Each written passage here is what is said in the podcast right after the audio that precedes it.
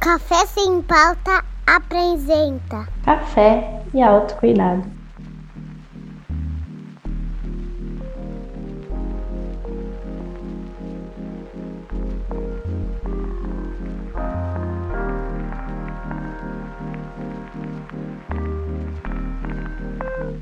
Olá, ouvintes e falantes do Café Sem Pauta de hoje. Hoje, no quadro de práticas de autocuidado, eu vou falar sobre meditação.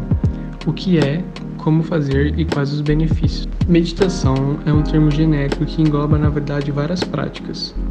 A que eu vou tratar aqui é uma que eu considero ser mais científica, não necessariamente religiosa, e se aproxima muito do conceito de mindfulness, atenção plena, que eu vou explicar melhor daqui a pouquinho. A meditação também pode ser definida como o ato de olhar para si mesmo, ou o ato de conectar psique e soma, ou em outros termos, consciência e corpo. Tem uma analogia na psicologia que é até superficial, mas traz um pouco de sentido para essa conversa de agora, que fala que o deprimido ele estaria com a cabeça no passado e o ansioso com a cabeça no futuro. E aí, na meditação, a gente está tentando prestar atenção no aqui e no agora e se colocando, se focando no presente. A meditação, ela não é esvaziar a cabeça, como muitos falam, mas ela é, na verdade, prestar atenção nisso que está ocupando sua cabeça nesse momento. Uma outra analogia também que é bastante utilizada, geralmente a gente está dirigindo o nosso carro no dia a dia. E aí, durante a meditação, a gente vai se colocar no banco de trás e observar o caminho que a gente está fazendo, observar como que a gente está dirigindo, por quê, para onde a gente está indo. O que, que seria então essa atenção plena ou mindfulness, como eu falei antes? Seria essa capacidade de focar sua atenção em alguma sensação que está sentindo naquele momento, ou numa atividade, numa experiência. Existem documentos que mostram que o ser humano medita há pelo menos mais de 2.500 anos.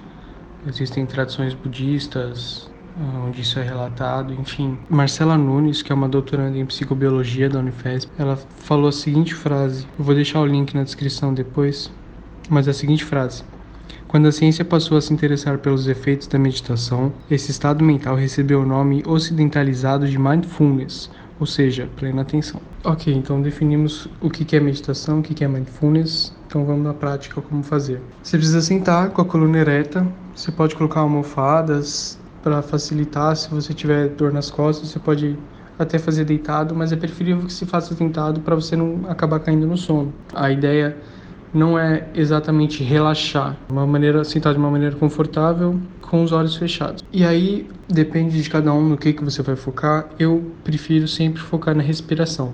E o exercício que eu faço é o seguinte: eu vou inspirar contando mentalmente até três, depois eu vou expirar contando mentalmente de novo até três, puxando o ar só pelo nariz e soltando só pela boca. Um, dois, três. Um, E o foco é basicamente esse: prestar atenção na contagem, prestar atenção na respiração, na sensação do ar entrando, na sensação do ar saindo. Tem quem goste de mentalizar a ponta dos dedos dos pés relaxando e subindo a perna, tudo, até o topo da cabeça, depois faz o mesmo caminho de volta. Eu também acho que é uma técnica interessante. A ciência diz que para você obter os resultados dessa prática, você precisa praticar por pelo menos 15 minutos mas no começo é mais difícil você fazer esse tempo. Então, se você quiser começar por 5 minutos, depois ir aumentando por 10, porque no começo é realmente mais difícil, é mais tedioso, o tempo não passa e você vai sentir seu nariz coçando, você vai começar a pensar é, em outras coisas. Ah, eu preciso pagar aquele boleto, etc, etc. E aí, quando isso acontecer, é importante que você volte para a contagem, volte para a respiração e se mantenha nisso. A prática da meditação se constitui disso, de você perceber que saiu da contagem, perceber que perdeu a atenção e volta para a atenção. O treino da meditação é esse voltar para a atenção. É aí que a gente obtém os resultados dela realmente. Eu gosto de colocar um despertador no celular. E aí, por várias vezes já aconteceu de eu pensar, cara, tá demorando demais hoje, não é possível, eu coloquei o tempo errado, ou eu não liguei o despertador, e aí dá aquela vontade de olhar assim. Não cai nessa, gente. é golpe. se mantenha na meditação, depois você vê isso, vai tocar o celular, muito difícil você não ter colocado. Continua respirando, continua focando no aqui e no agora. Para começar também, uh, eu não gosto, porque eu acho que daí não é uma conexão consigo mesmo, mas acho que é uma, uma maneira de começar na, na prática. Existem diversos aplicativos que fazem meditação guiada. Eu vou deixar o melhor que eu conheço na descrição também. É uma prática, no começo é mais difícil, a gente fica meio perdido também, acha meio esquisito, é uma sensação esquisita assim no começo, pelo menos para mim foi, de ficar quieto, sabe? Fazendo nada, só respirando, prestando atenção na respiração. Mas é muito bom. Vai ter dias que vai ser mais difícil de você querer parar para meditar. Acho que principalmente naqueles dias que a gente está com a cabeça a 200 km por hora, sabe? Mas eu percebo que esses dias são os mais importantes da gente tentar dar uma parada, sabe? Tentar sair dessa inércia de 200 km por hora. E como qualquer prática, o resultado depende do tempo que você investe naquilo. Então, repassando as regrinhas.